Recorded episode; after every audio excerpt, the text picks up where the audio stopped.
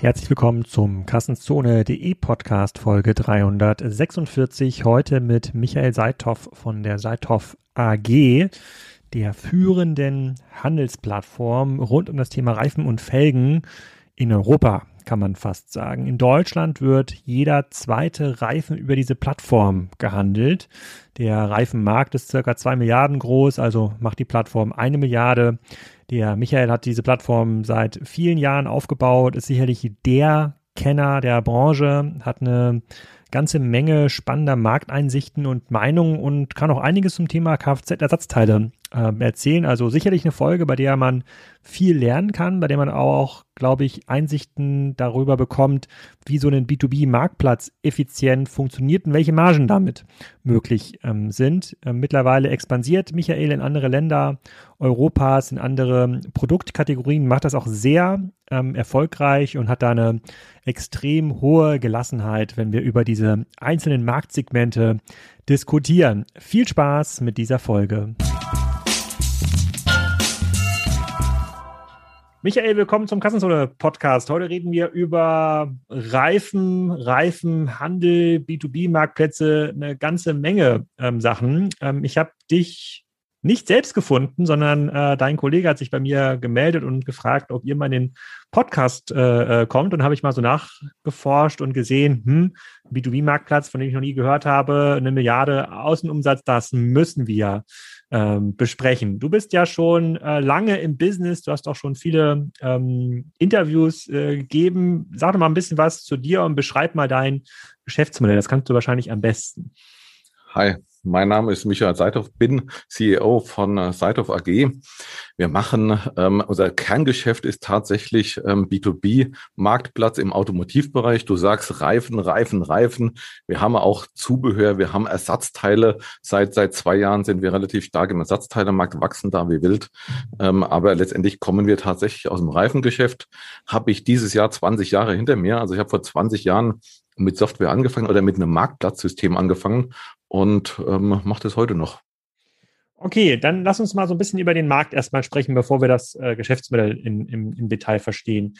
Ähm, die viele Hörer wissen, dass es quasi zu ähm, Spriker auch eine Historie über Tirendo gibt, weil das war ja quasi unsere Schwester Company, also auch eine Ausgründung von äh, Project A. Ähm, ja, ich glaube, das war damals recht ähm, interessant, weil die, ich glaube, Sebastian Vettel als Testimonial sogar ähm, hatten und da den Reifenmarkt ähm, revolutionieren, revolutionieren wollten. Ähm, bleiben wir erstmal bei Reifen, danach können wir vielleicht mal Ersatzteile nehmen. Also mhm. wie groß ist denn dieser Reifenmarkt, B2C, B2B, also vielleicht konzentrieren wir uns erstmal quasi für ganz normale ähm, Fahrzeuge, die jeder von uns vielleicht vor der Tür ähm, stehen hat. Wie viel, dann, wie, wie, viel wird denn in diesem Bereich pro Jahr umgesetzt? Gibt es dort irgendwie super dominante Marken? Gibt es da ganz dominante ähm, Händler? Vielleicht kannst du erstmal dazu was erzählen. Also der Markt sieht tatsächlich so aus, dass, ähm, dass er das vom Hersteller zum Großhandel geht. Und das sind ungefähr 40 Millionen Stück pro Jahr über die letzten, im Schnitt über die letzten 20 Jahre zumindestens. Und ähm, vom Großhandel gehen die dann zum Einzelhandel und werden dann am Endverbraucher montiert. Und klar, das Terendo-Geschäftsmodell ähm, hört sich erstmal gut an, ähm, wenn man sagt, man braucht ja vieles man kann ja direkt zum Endverbraucher gehen. Ähm, hat aber, glaube ich, meines Wissens nicht so gut geklappt. Hat, glaube ich, eine Delicom übernommen. Ähm, denen geht's auch nicht allzu gut oder ging es die letzten zwei Jahre nicht allzu gut. Ähm, wir, unser Geschäft ist tatsächlich ein ganz anderes. Wir machen B2B. Wir sind an Hersteller und an Großhandel angeschlossen und verkaufen oder vermitteln als Plattform quasi nur an einen Retailer. Das heißt, egal wo du hingehst, die Leute nutzen Tire 24 beziehungsweise Azura. Und da haben wir einen Marktanteil runde 50 Prozent. Das heißt, runde jeder zweite Reifen in Deutschland wird quasi über uns gekauft, über unsere Software. Das kann aber nicht ich als Endkunde bei euch kaufen. Ich müsste eine Werkstatt sein, um bei euch kaufen zu können, richtig? Genau, genau. Wir machen ausschließlich oder ausschließlich ja äh, Retailer-Geschäft. Wir haben noch paar, einige B2C-Plattformen, Reifen vor Ort. Wir speisen ganz viele Shops, ob das ähm, eine Delticom ist heute oder ähm, eine Check24, die dann bei uns wieder einkaufen. Aber unser, unser, unser Grundgeschäft ist tatsächlich B2B.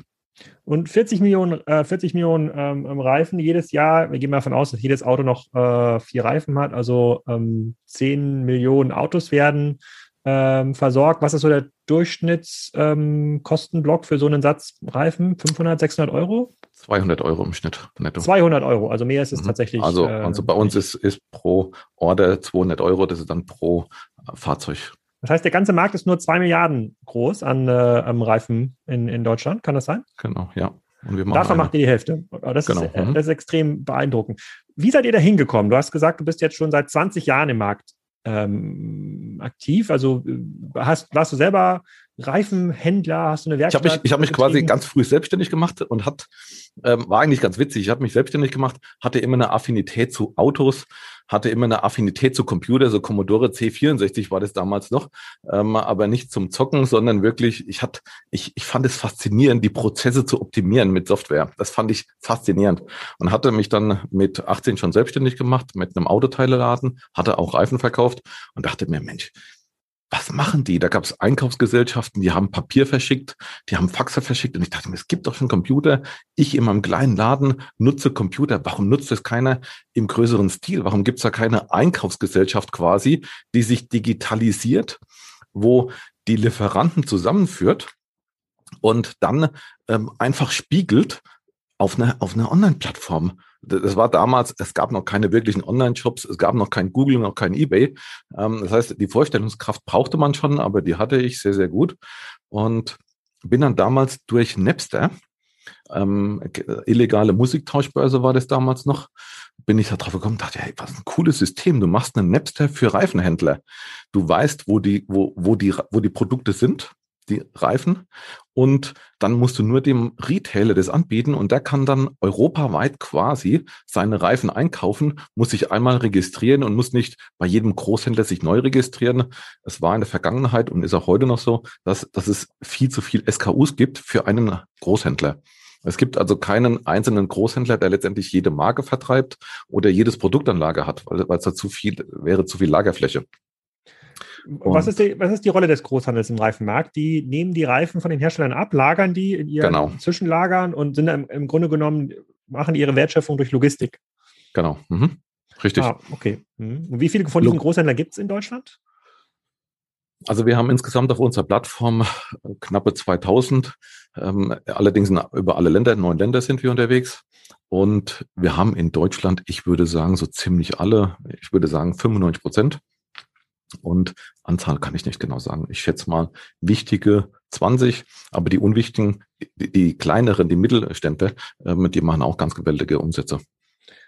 Hm, okay, dann, dann noch eine weitere Marktfrage. Wie ist denn der Reifentrend? Zeigt der nach unten, weil die Leute, weil durch den Klimawandel weniger auf Sommer-Winterreifen gewechselt wird, weil die Leute weniger fahren, weil sie mehr Mietautos nutzen oder, ähm, oder, ähm, oder Autosharing nutzen? Vielleicht erstmal bezogen auf Deutschland, danach vielleicht nochmal so eine Europaperspektive. Also geht es dem Reifenmarkt gut?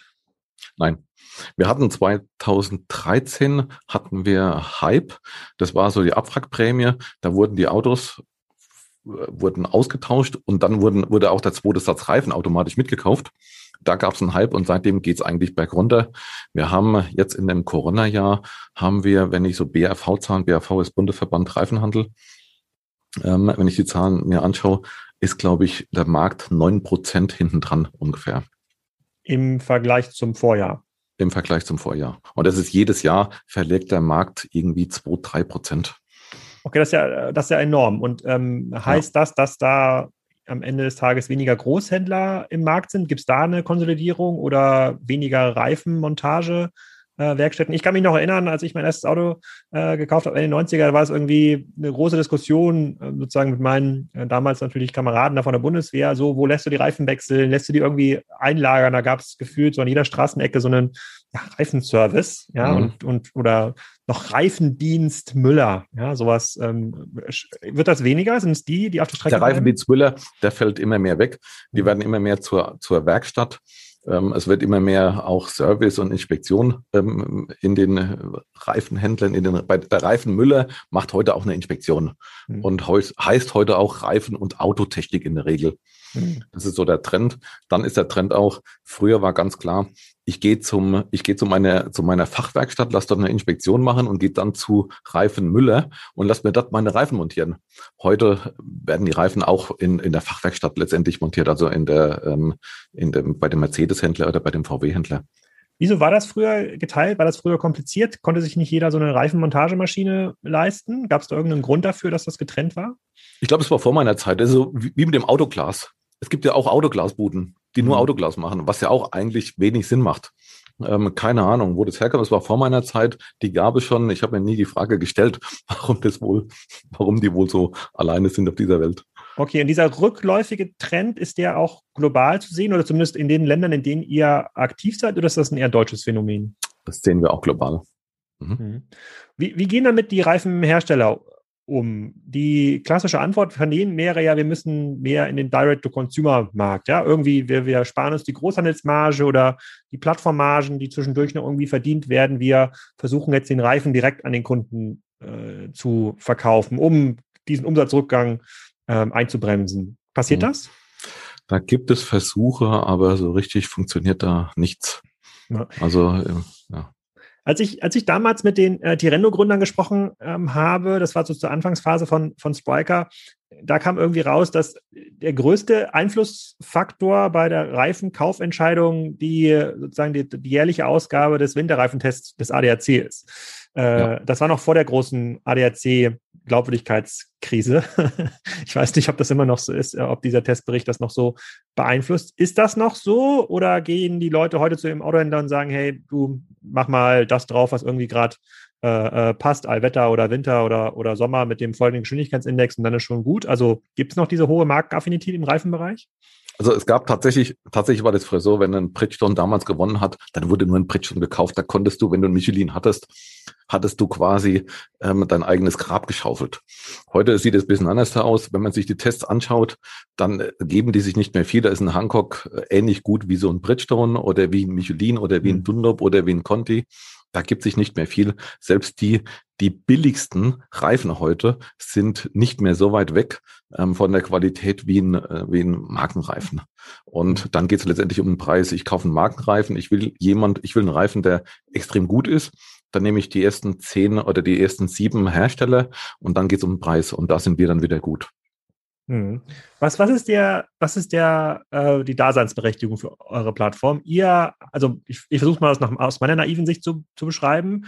Ähm, ihr, ihr, aggregiert im Grunde genommen das komplette Angebot über alle Großhändler hinweg. So, für eine genau. Werkstatt lohnt es sich nicht, mit 50 Großhändlern zu gucken, wer welchen Reifen hat. Die wollen im Grunde genommen zentral auf einer Plattform gucken und ihr begnügt euch dann mit einer relativ geringen Marge für diesen Service, sodass es für keine der beiden Seiten, sowohl nicht für Werkstatt als auch für ähm, Großhandel Sinn macht, das zu, das zu überspringen. Also klassische Angebots-Nachfrage-Aggregation. Ist das genau. Richtig?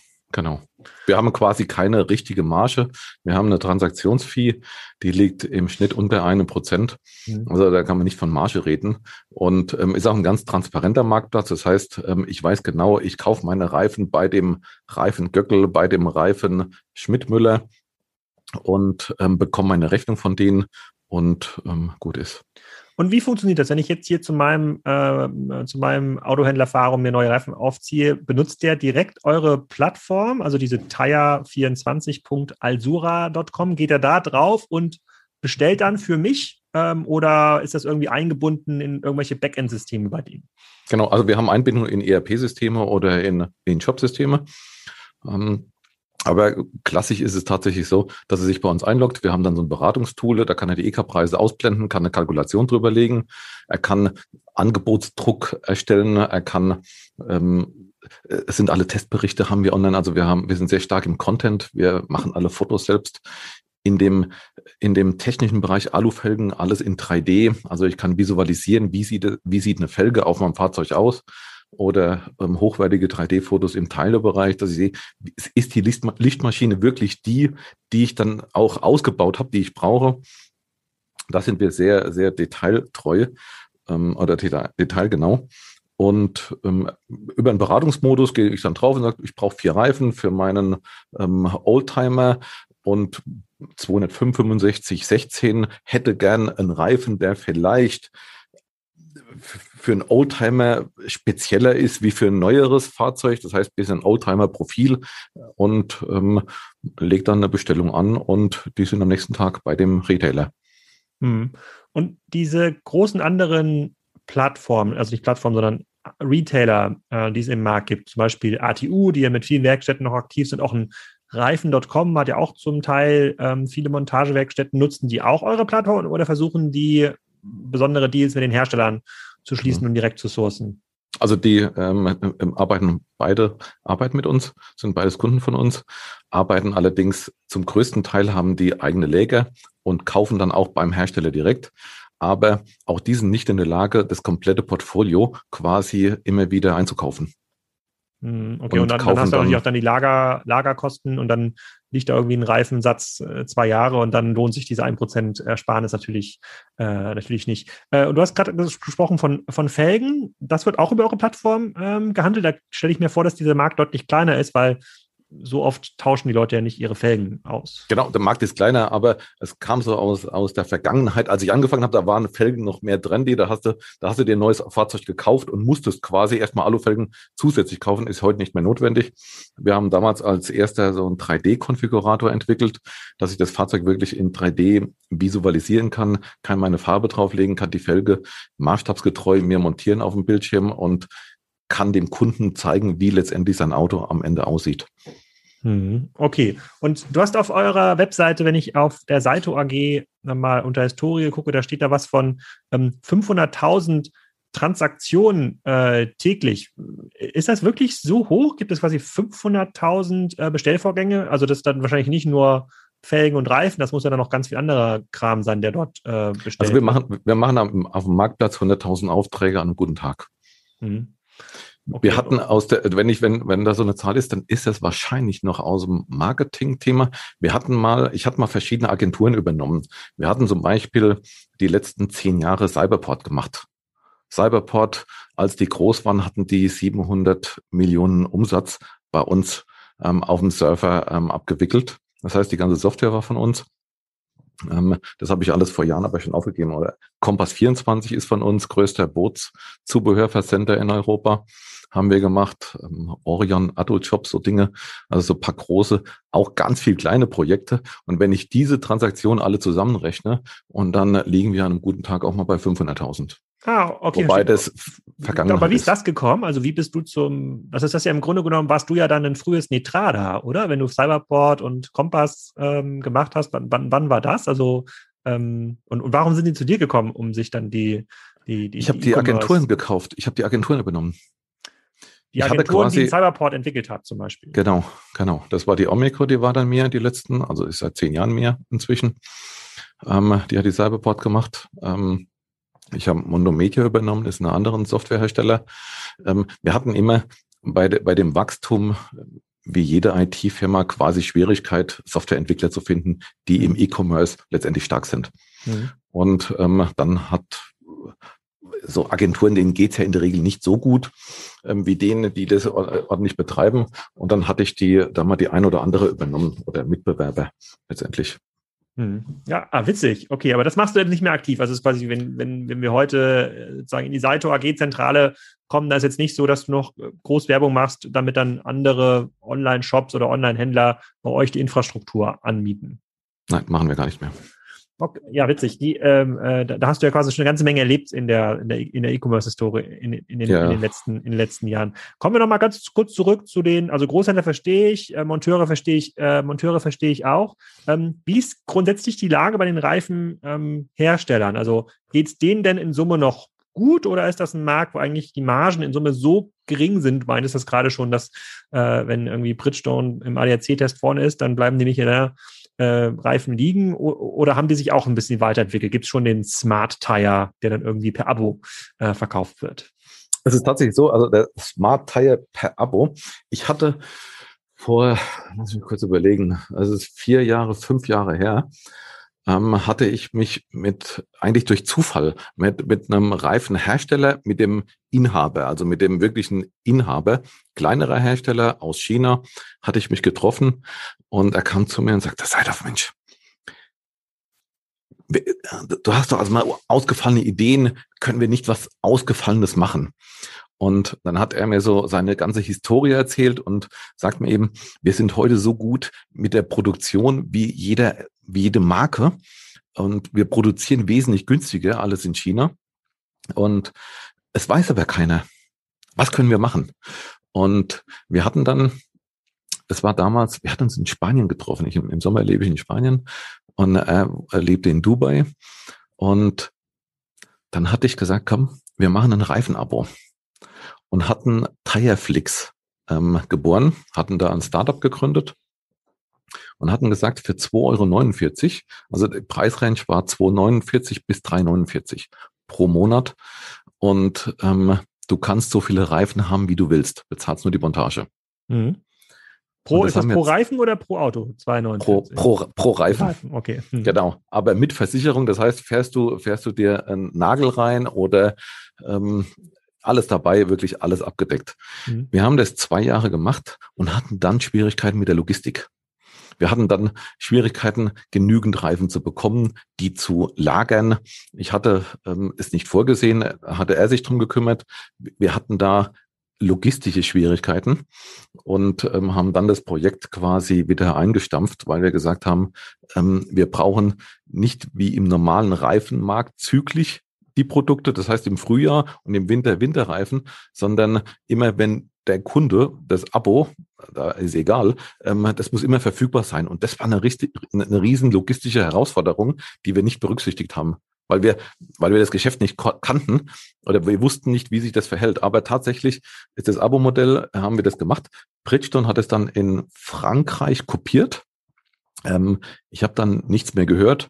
Ähm, meiner Meinung nach kann das aber extrem profitabel sein. Das hat extrem, ist extrem skaliert, relativ schnell, ohne viel zu machen. Wir hatten dann ein bisschen Guinness Buch der Rekorde, wir hatten dann teuerster Reifen der Welt, hatten da ein bisschen Diamant, also so wirklich sehr gutes PR gemacht. Das ging ähm, ähm, sozial ging das relativ gut, also in den sozialen Medien und ähm, hat dann aber an der Logistik letztendlich gescheitert, ähm, weil ich weil es nicht planbar war und nicht planbar. Das heißt, in so einer Produktion wenn ich heute eine Produktion anstoße in einem Land wie China, dann dauert es ja drei Monate, bis das Produkt hier ist. Und das war so die Schwierigkeit. Das haben wir dann versucht auszugleichen mit Markenprodukten. Dann war aber, dann war aber das Preisproblem. Das heißt, das Produkt, wenn ich heute einen Breitreifen, wo im Markt 250 Euro, der kostet in China in der Produktion ja auch nur Materialwert 25, 26 Dollar. Den Pirelli-Reifen, der auch nur 25 Dollar in der Produktion kostet, hat mich dann aber im EK auf einmal 120 gekostet. Und ähm, das ging nicht, das habe ich dann mal eine Zeitweise ausgeglichen, hat aber keinen Spaß gemacht. Da, also wie gesagt, da hatte ich das logistische Problem. Ich glaube aber, dass sowas wiederkommen könnte. Immer heute werden Autos im Abo ähm, rausgegeben und immer noch der Reifen ganz klassisch eingekauft, ähm, was nicht unbedingt sinnvoll ist. Und durch die Wetterveränderung jetzt, dass immer mehr äh, Ganzjahresreifen gekauft werden, würde es noch mehr Sinn machen, zu sagen, Mensch, in einem Abo-Modell, da, da kann ich wirklich Winterreifen und wirklich Sommerreifen fahren, was letztendlich auch wirklich besser ist. Es ist wie so eine Winterjacke, die kann ich auch im Sommer anziehen, wenn es sein muss. Und eine Sommerjacke auch im Winter, aber es ist immer nur ein Kompromiss. Und ähm, ja. Ja, Glaube ich. Also ich sagen, ich bin auch auf den Ganzjahresreifen mittlerweile unterwegs, ähm, aber hier in Norddeutschland. Meine, ich hatte im letzten Jahr jetzt, glaube ich, einmal Schnee. Also ähm, es ging auch, äh, ging auch so, äh, es ging auch so ganz gut. Aber es ist oft kalt. Wir sind oft unter 10 Grad ähm, unterwegs.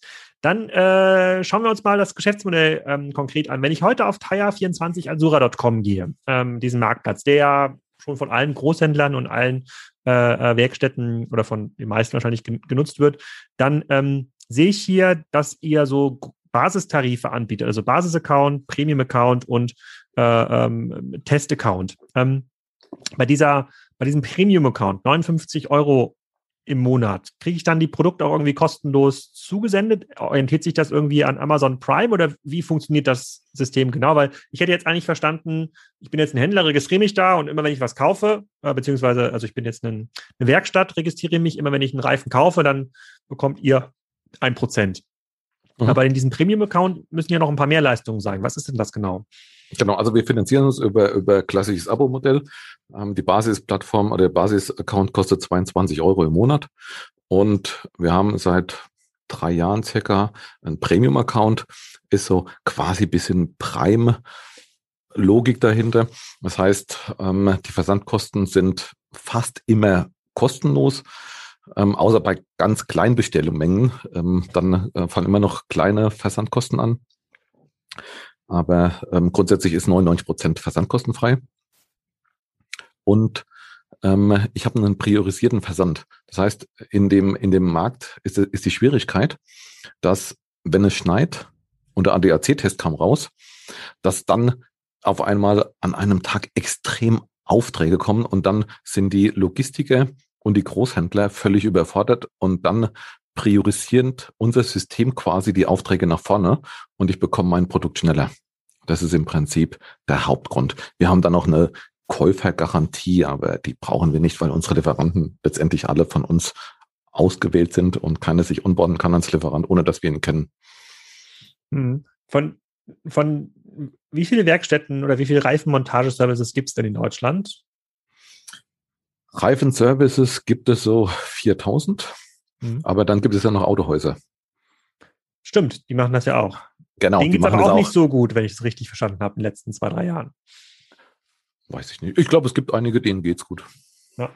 Okay, also so funktioniert eure Plattform. Und müsst ihr jetzt in Deutschland, also hier sind ja ganz viele Gäste im Podcast, die in so einem Wachstumsmodus. Sie sagen jetzt, wir wollen jetzt von 10 Millionen auf 50 Millionen, auf 50 Millionen auf 500 mhm. Millionen. Unser Markt ist, keine Ahnung, 10 Milliarden, da ist man immer maximal, spricht man über Marktanteile von 2, 3 Prozent. Heute habe ich den Podcast mit Marc Fiemann hochgeladen, da geht das nicht. Der hat auch schon einen relativ großen Marktanteil, sozusagen auch die Hälfte des äh, sozusagen Umsatzes mit Brillen lauf, läuft, über, läuft über die. Wie ist das denn bei euch? Wenn ihr quasi schon die Hälfte des Reifenumsatzes macht, dann kann man jetzt ja nicht mehr so effizient wachsen, oder? Also, oder, gibt es irgendwelche genau, also, also die dich jeden Tag. Nein, wir, um wir wachsen in Deutschland. In Deutschland wachsen wir nicht mehr. Wir verdienen da schönes Geld. Es läuft alles sehr, sehr stabil.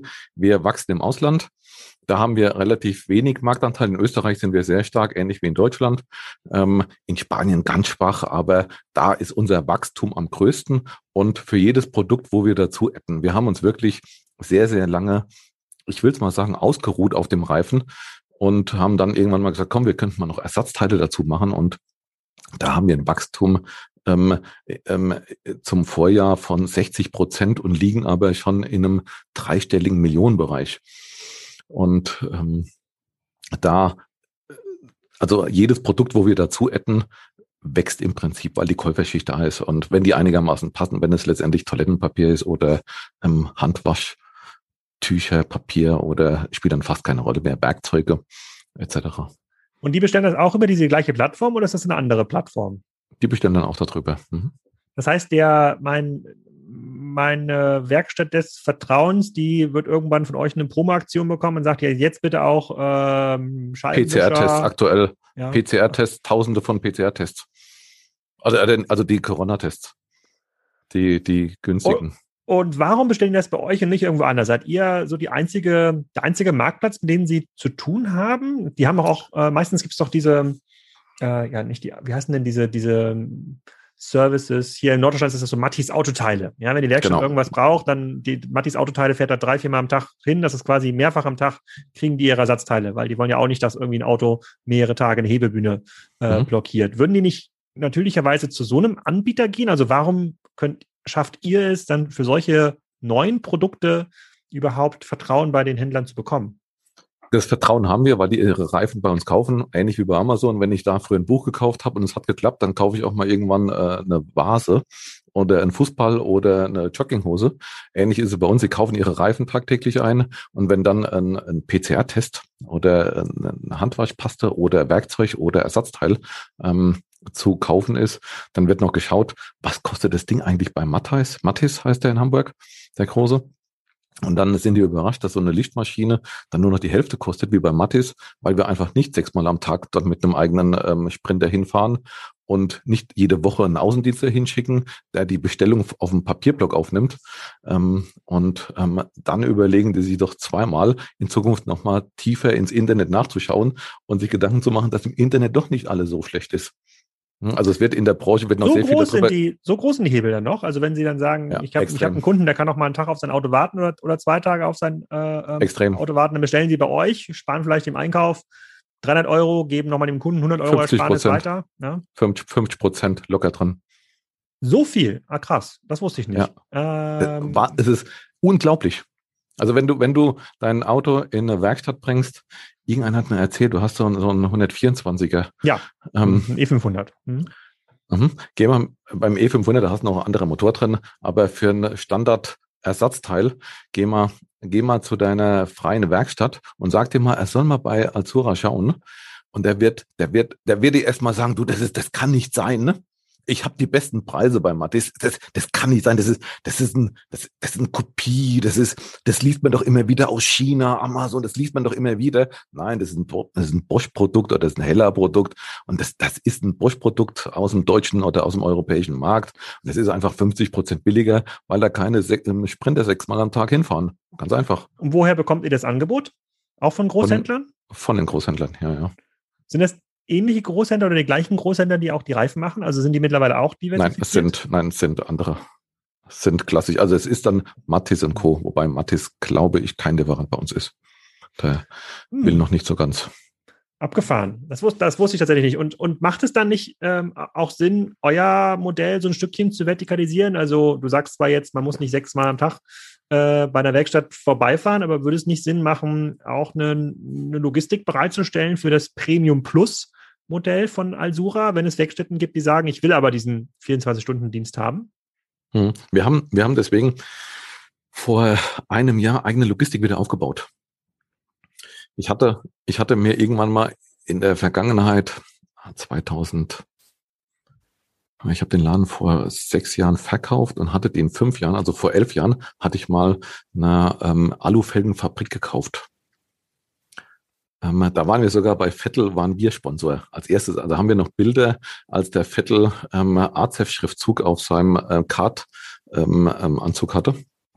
Zu dem Thema Tirento zurück.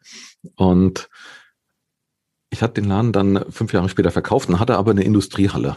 Äh, 5000 Quadratmeter und hatte es dann probiert mit der Halle und hat, hat auch geklappt, hatte dann aber keine Zeit während dem Wachstum. Ich hatte dann noch Agenturen übernommen in dem Zeitraum und hatte einfach keine Zeit, mich um alles letztendlich zu kümmern.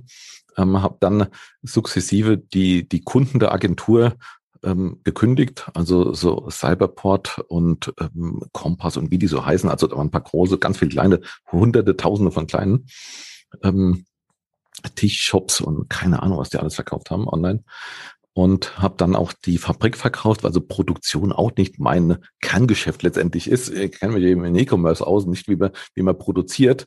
Ähm, Metallbearbeitung ist, war nicht mein Thema. Logistik war dann wieder einfacher, weil es prozessorientiert ist. Das haben wir mit eigener Software dann abgebildet und haben jetzt vor einem Jahr bei einer Immobilie, wo ein Mieter bei mir rausgegangen ist, in 3000 Quadratmeter Gewerbefläche, habe ich gesagt, komm, wir haben die Immobilie. Ob die jetzt leer steht, bis ich jetzt einen Mieter finde, ähm, dann werde ich das nochmal probieren, haben eine eigene Logistik aufgebaut. Das heißt, wir sind ähm, bei äh, im Nachtexpress sind wir drin.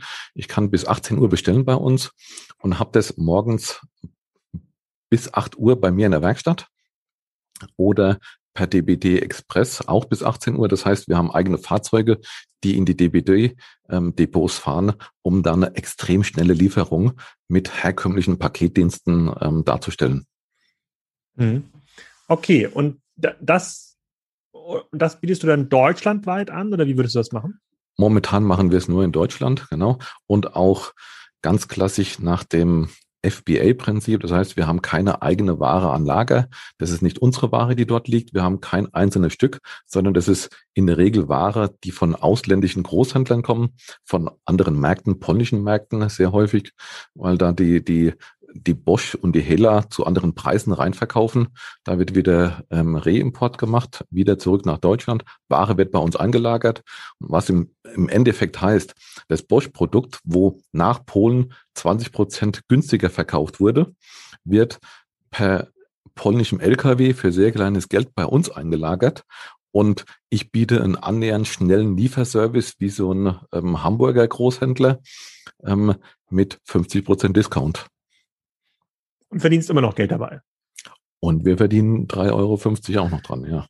Das, klingt jetzt mal, also A, klingt natürlich sehr komplex, ne? Also quasi Marktplätze sind ja auch komplex. Also Zehntausende von, ähm, von, von ähm, Abnehmern, also Retailern, äh, Tausende von Großhändlern, jetzt auch noch die, ähm, das, das Ausbreiten in andere Verticals ähm, hinein, also alles nah am Auto, aber grundsätzlich auch andere Kategorien äh, am Auto. Wie groß ist denn dein, also wie groß ist denn ein Unternehmen? Also wenn das nur ein Prozent Marge machen darf, beziehungsweise Transaktionsgebühr verdient, dann ist das ja auch bei einer Milliarde nicht, nicht so groß. Da reden wir über irgendwie 10, 20 Millionen. Jetzt, das klingt aber nach viel mehr, was, was du beschreibst. Und äh, also sitzen da hunderte Leute, die sich darum kümmern, oder habt ihr ein kleines, schlagkräftiges Team? Wie seid ihr da aufgestellt? 300, knapp 300. Allerdings für alle neun Länder. Und sitzen wir die auch in verschiedenen Ländern dann, die Leute, oder sitzen wir zentral bei euch? Ich glaube, Kaiserslautern seid ihr, ne? Genau, wir sind in Kaiserslautern. Also wir haben hier, ähm, sind 4000 Quadratmeter ungefähr, ähm, wo ich, wo ich für uns habe. Ähm, und es war in der Vergangenheit schon immer so, dass circa 30, 40 Prozent remote gearbeitet haben. Das heißt, wir haben schon immer ähm, in Polen Softwareentwickler, wir haben ein eigenes Team in Valencia, wir haben ein eigenes Team in Weißrussland Entwickler. Sind in der Regel sind das Entwickler, die dann überall verteilt sind. Und ähm, pro Land haben wir dann noch eine kleine Vertriebsmannschaft, die dann wirklich in dem Land auch rumfährt und irgendwelche Lieferanten betreut und auch mal besucht und ähm, ja da mit Landessprache unterwegs sind auf Landesmessen. Ähm, ja, so kleine Teams dann eigentlich.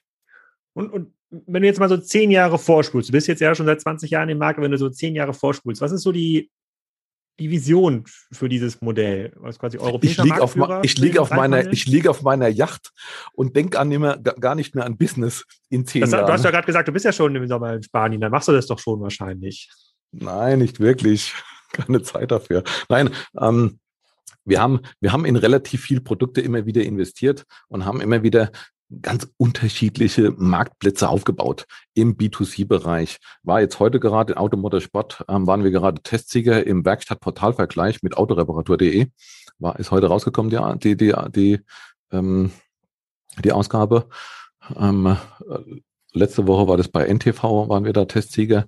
Ähm, auch Reifen vor Ort performt extrem gut. Wir machen da richtig tolles Geschäft mit, ähm, haben Shopsysteme immer wieder aufgebaut, wo, wo wir, wo wir ähm, verkauft haben mit unseren Daten. Das heißt, circa 50 Prozent aller Reifenshops sind tatsächlich von uns, entweder komplettes Shopsystem von uns oder nur die Daten von uns, aber sehr häufig auch das Shopsystem.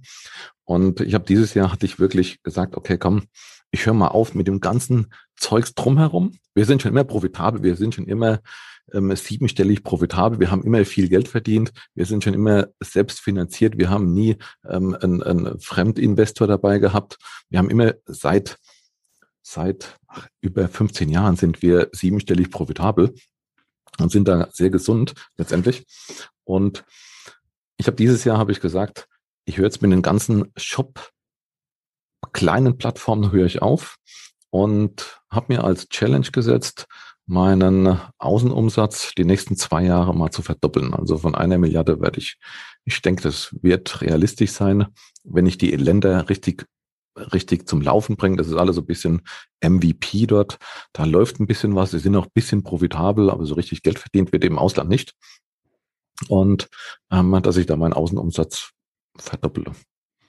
Und kannst du mal ein bisschen dazu sagen, du hast gerade genannt, Autoreparatur .net ist das, glaube ich, ne? Oder ähm, ähm, de oder äh, Autoreparatur.de äh, äh, und äh, mhm. das andere war Reifen vor Ort. Fangen wir mit Reifen vor Ort an. Also mhm. was genau ist das? Das richtet sich an den Endkunden oder an den, an den Retailer? Das ist für Endkunde. Das war damals, als die Delticom an die Börse ging, habe ich gesagt, Leute, wir müssen irgendwas machen im B2C, aber es macht ja gar keinen Sinn, Reifenshop zu bauen. Ein Tirendo zu bauen, macht ja gar keinen Sinn. Willst du die Reifen heimschicken? Ja, der holt die sich ins Hochhaus oder legt die sich in die Garage, bringt die sich dorthin. Das ist ja wie wenn du, wie wenn du im Restaurant hingesagt, du, deine Atmosphäre ist so schön, aber die Pizza ist bei, bei Pizzaservice besser. Ich bestelle mir die Pizza im Pizzaservice und die Flasche Wein bringe ich mir mit. Das ist ja No-Go eigentlich. Und so ist quasi die Idee entstanden mit Reifen vor Ort oder Auto Reparatur, dass ich gesagt habe, ich mache eine klassische Vergleichsplattform. Ich nehme die Daten, die wir haben, die EK-Preise, die Produkte, die Beschreibungen, die sind alle, die sind alle so gut, dass ich die für, für einen Consumer nutzen kann. Also nicht zu technisch. Und ich gebe dem jedem Händler die Möglichkeit, eine eigene Kalkulation drüber zu legen, einen Kalender äh, freizuschalten, wann habe ich wie viel Ressourcen zur Verfügung, also ich stelle Ressourcen dagegen und ähm, kann dann online sagen, ich bin in Postleitzahl sowieso 12352 und finde dann meinen günstigsten Händler in der Nähe und kann einen Termin bei dem ausmachen für übermorgen. Der bekommt automatisch seine Reifen geschickt von uns oder kann sie, wenn er sich an Lager hat, kann er, muss er die nicht bei uns bestellen, aber 99 Prozent wird bei uns bestellt und kann, dann kannst du die montieren lassen bei dem. Und was zahlt der Händler dafür? Auch ein kleines Vieh. Er kann dann Profilistungen, dann kriegt er noch ein Sternchen dazu und äh, so die Klassiker, die man so kennt. Also immer Mikropayment. Und Autoreparatur, was ist das für ein? Ist es auch ein Endkundenportal? Genau dasselbe mit Autoreparatur.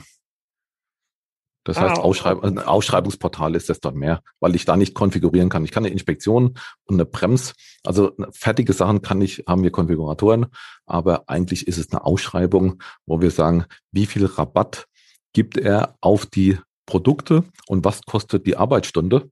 Und daraus können wir sagen, in deinem Posterzahlengebiet, weil du einen Mercedes hast und der auf Oldtimer spezialisiert ist, ist der zu empfehlen. Ähm, da gibt es auch noch einen Mercedes-Händler, der kann das wahrscheinlich auch, ist aber vom Stundenlohn wesentlich höher. Aber ATU würden wir dir nicht empfehlen, weil bei einem ähm, E500, da geht keiner dran sage ich jetzt mal beim Motor. Ist, also keiner von ATU. Ja noch, da geht ja noch nicht mal die Mercedes-Vertragswerkstatt ran. Ja, also, also so, so der, die ATU, die werden den nicht mehr reparieren. Ölwechsel werden die noch hinkriegen, aber ja. das war's dann wohl. Ja, aber die saugen ja mit ihrer Saugglocke das Öl oben raus. Das bin, da bin ich mir nicht sicher, ob das das Verfahren ist, was ich bevorzuge. Aber damit bist du ja relativ weit oben im Funnel mit Autoreparatur und, ähm, und, ähm, und, und Reifen vor Ort. Ich hätte jetzt gedacht, dass die meisten Kunden eigentlich gar nicht so stark wechselaffin sind. Jetzt, wenn sie mal umziehen in eine andere Stadt, ja, aber ähm, eigentlich bleiben die doch bei ihrem Autohändler oder Reifenhändler, bei dem sie eigentlich immer waren, oder? Ja klar, aber letztendlich ähm, fängst du an zu googeln. Hm. Und du informierst dich ja heute immer wieder über das Produkt, wo du kaufst. Hm. Und ähm, die Kombination zwischen Produkt und ähm, was bietet mein Händler ist natürlich wesentlich interessanter, wie einfach nur bei billiger.de mal schauen, was so ein Produkt kostet. Hm. Okay, verstehe ich. Dann, der wäre für mich letzte Fragenbereich wäre die Rolle der großen B2C-Plattformen. eBay, auch wenn es kleiner wird, und Amazon. Spielen die eine Rolle in der Abwicklung von solcher Ware? Also ich habe bei Amazon noch gar nicht, habe ich nicht mehr vorher machen sollen, kann ich gleich mal machen. Äh, äh, werden dort Reifen verkauft, beziehungsweise kaufen Retailer, also Werkstätten, dann doch mal die, äh, die Covid-Tests äh, bei Amazon oder eBay. Welche Rolle spielt das? Ich habe immer gelesen, ich verfolge natürlich auch ein bisschen Wortfilter. Marc Steyer war ja da auch immer sehr aktiv äh, in der ganzen ähm, eBay-Community, dass da auch ein großer Teil des Geschäfts gemacht wird, aber ich kann mir gar nicht vorstellen, dass das Werkstätten sind, die dort einkaufen. Bei eBay ist tatsächlich so, dass Ersatzteile extrem, der Markt ist extrem groß. Muss man sagen. Und es ist tatsächlich so, dass da so viel Angebot ist, dass da zum Teil Werkstätten einkaufen, weil die sagen, hey, ich brauche jetzt einen Scheinwerfer für einen 124er und ähm, das sollte dann noch einer sein mit ähm, Scheibenwischer vorne, ähm, wo du wahrscheinlich hast bei deinem. Und Natürlich. Klar. Ja, dass, dass sich das nicht durchgesetzt hat, dieses Konzept mit dem Scheibenwischer am, am, am Scheibenwerfer, aber selbstverständlich. Das ist natürlich auch so die. Aber ja. wenn ich mir so einen Scheinwerfer kaufe, der kostet richtig Geld. Und ähm, irgendeiner hat den aber noch an Lager und bietet den letztendlich bei eBay an. Und so kam Angebot und Nachfrage dort zu, zusammen, dass dann tatsächlich, das hören wir auch oft, dass ähm, Retailer, also Werkstätten, bei eBay einkaufen, weil der Preisunterschied so gravierend ist gegenüber dem normalen Großhandel, der einfach sagt, ja, bei Heller kriegst du 40 Prozent, aber irgendeiner hat den irgendwann mal in Europa für 40 Prozent gekauft und verkauft den aber nie wieder und sagt, komm, mit 60 Prozent oder mit 70 Prozent, dann habe ich besser 100 Euro in der Kasse wie den Scheinwerfer die nächsten 100 Jahre darum liegen. Und ähm, so entsteht das Angebot. Bei Amazon ist es wesentlich schlechter, liegt aber auch daran, glaube ich, dass die relativ schlechtes Datenmanagement haben in dem Bereich.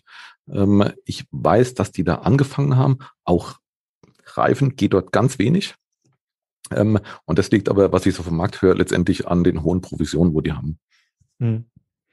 Okay, ich, ich versuche hier gerade mal zu vergleichen, aber es ist total schwierig. Ich habe einfach mal Winterreifen gesucht bei Amazon. Es gibt auf jeden Fall ein Angebot und es scheinen auch genau. viele Leute zu kaufen, ähm, aber, ähm, ähm, aber es ist natürlich weit weg von, also Außer die Leute wollen sich irgendwie zu Hause aufziehen. Ich weiß nicht, was so eine Reifenmontagemaschine kostet. also dadurch, dass wir, dadurch, dass wir die Daten rausgeben und wir haben auch eine Amazon-Schnittstelle in unserem Shop und da sehen wir immer wieder, dass da Shops extrem durch die Decke gehen und danach sind die pleite. Also die ganzen Kosten, die dann, die dann bei eBay und Amazon entstehen, und das sind nicht nur die Provision, sondern die Rücksendekosten, die, die ganzen Additional Costs, die, die in den Marktplätzen letztendlich entstehen, ähm, die machen die in der Regel kaputt. Da gibt's wenig professionelle Vermarkter was heißt, in dem Bereich. Was heißt Shops? Also irgendein Zwischenhändler, der über euch Reifen bezieht und dann bei Amazon weiterverkauft, ist das ein Shop für dich? Genau. Mhm. Okay, und, und die gehen dann pleite. Wenn ich jetzt hier auf Winterreifen bei Amazon bin, dann sehe ich jetzt, besuchen sie den Michelin Store, verkaufen denn die großen Hersteller direkt an Amazon? Kann das sein? Oder macht das für die auch gar keinen Sinn? Ich glaube, dass die das ein bisschen probieren über ihre Retailer. Mhm. Ah, okay, gut. Äh, Hauptsache, sie tragen selber nicht das, äh, Hauptsache, tragen selber nicht das, ähm, das, das Risiko. Ähm, und ähm, dann vielleicht noch ein bisschen Zukunftsvision, also Verdopplung des Umsatzes auf zwei Milliarden, ähm, sicherlich ja auch sehr stark noch geprägt über das Thema Reifen und Felgen, plus dann Ersatzteile, die noch. Ersatzteile. Ersatzteile ähm, ist bei uns Wachstumstreiber.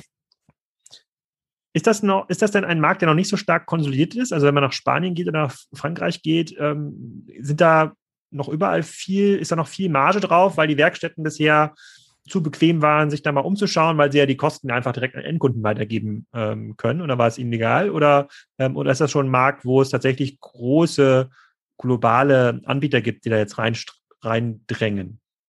Also die, es gibt, es gibt die lokalen Heroes im Autoteilebereich, ähnlich wie das beim Reifen vor 15 Jahren oder vor 20 Jahren war wieder Mattis. Den, der, der Mattis, den gibt's in, bei uns in Kaiserslautern in Süddeutschland, in Mitteldeutschland, den gibt, der existiert quasi nicht. Der geht bis Hamburg oder bisschen weiter nach unten, vielleicht noch Hannover, aber dann ist Schluss. Den gibt's woanders denn nicht mehr. Und den gibt's auch nur in dem, in dem norddeutschen Raum. Den mhm. gibt's nirgendwo. Das ist ein Riesenladen. Keine Ahnung, wie viele Mitarbeiter der hat, aber ich schätze mal 600 locker. Und davon sind wahrscheinlich dann 400 Fahrer unterwegs und die kosten Geld. Mhm. Und ähm, so ist, ist quasi ganz Europa aufgeteilt. Die warmen Länder, Italien, Spanien, das sind dann eher kleinere Großhändler. Ähm, in Spanien kenne ich, weiß ich das relativ gut, weil ich da viel Zeit verbringe. In Italien sieht es, sieht die Sache ähnlich aus, die Struktur. Mhm. Und ähm, dann ist aber so eine transparente Plattform, führt einfach dazu, dass irgendeiner das gleiche Produkt, und wir reden ja immer von vergleichbaren Produkten, das ist immer letztendlich ein Bosch-Scheibenwischer, ob der in Spanien ist oder bei in Hamburg bei Mattis oder in Polen, es ist ein Bosch-Scheibenwischer und es ist ein heller ähm, Generator oder ein heller Lampe oder SWF-Lampe, ähm, Scheinwerfer. Und da sind immense Margen noch drin. Und ähm, ja, so ich bin gerade bei, ich bin gerade bei, äh, bei Norstdata. Da wird, für Mattis wird da ein Umsatz steigender Umsatz 250 Millionen, Gewinn 25 Millionen. Also 10 Prozent, das ist natürlich enorm. Also es geht natürlich nur, wenn da die Marge auch plus ist. Ja, ja. Und, und, dann, und dann rechnen wir noch die ganzen, die ganzen Sprinter weg. Hm. Ja. Also Unmenge an Marge, was die haben. Und ähm, da gibt es ein tolles Interview von, von mir erst, wo dann von dem Mattis, ähm, weiß nicht mehr, wer es da war, ähm, ähm, kommentiert wurde, dass sowas nie gehen wird. Klar, also der Klassiker im E-Commerce, also weißt du wahrscheinlich, hast du schon öfters gehört, es wird keine Reifen im Internet kaufen, doch keine Ersatzteile im Internet kaufen. Die Kunden, die wollen doch eine Beratung, die wollen doch, dass er sechsmal am Tag vorbeikommt. Klar wollen die das, wenn die dann aber sehen, dass ich 50 Prozent spare, dass ich entweder 50 Prozent mehr verdienen kann oder mir mehr Kunden ziehen kann, weil ich dem einfach 25 Prozent mehr Discount gebe und trotzdem noch 25 Prozent habe, ist es natürlich ein Argument, dem zu sagen, weißt du was, ähm, du kannst mir das Auto da lassen bis, oder du bringst mir den morgen, weil ich morgen die Teile habe und nicht, du kannst mir eine jetzt da lassen und in einer Stunde habe ich die Teile und in zwei Stunden kannst du den abholen. Das geht dann nicht mit uns, aber ist die Frage, was man will. Das stimmt. Das wäre ein guter, das wäre ein guter Anschluss-Podcast. Ich habe ja mal bei North Starter so ein bisschen sozusagen parallel geklickt. Sozusagen der Martin Mattes scheint da ja noch Geschäftsführer äh, zu sein. Er scheint ja zur Familie zu gehören. Also sozusagen, wie die das sehen, sozusagen, wie die dann on, online, ähm, online gehen. Ich fand es extrem aufschlussreich, sehr, sehr spannend. Äh, sozusagen, es schaut noch eine sehr gute Zukunft ähm, aus für euch. Ist natürlich ein, ein, ein Markt, der jetzt äh, ähm, etwas anders strukturiert ist, dadurch, dass er quasi strukturell etwas im, im Rückgang gibt. Aber diese Umverteilung, die äh, schlägt ja auf jeden Fall in eure Richtung ähm, ähm, aus. Ich werde bei meinen, äh, meine Werkstatt des Vertrauens hier gegenüber mal fragen, ob sie auch schon mal bei euch äh, bestellt haben, beziehungsweise wo sie denn Reifen bestellen. Würde mich auch mal interessieren. Äh, ähm, und ähm, ähm ob sie Mattes für teuer halten oder für, äh, für vollkommen ähm, okay. Michael, mhm. vielen Dank für deine Zeit äh, und bis zum nächsten Mal. Sehr gerne. Alles klar. Danke. Ciao. Das war's schon. Ich hoffe, die Folge hat euch gefallen und führt zu einer weiteren Bewertung auf iTunes oder Spotify. Weiter geht's in den nächsten Tagen und Wochen unter anderem mit der Fabelhaft Group, die sehr, sehr spannende Marken auf Amazon aufgebaut hat, insbesondere in einer einem meiner Lieblingsbereiche. Mit Florian Heinemann rede ich wieder über aktuelle Börsengänge und nächste Woche schauen wir uns mal das Business von Blue Farm an, die, na, könnte man meinen, vielleicht bald Marktführer im Bereich Hafermilchprodukte sind oder Hafergetränke darf man, glaube ich, nur noch sagen. Naja, was man genau sagen darf, das erfahrt ihr dann nächste Woche im Podcast. Bis dann erstmal viel Spaß.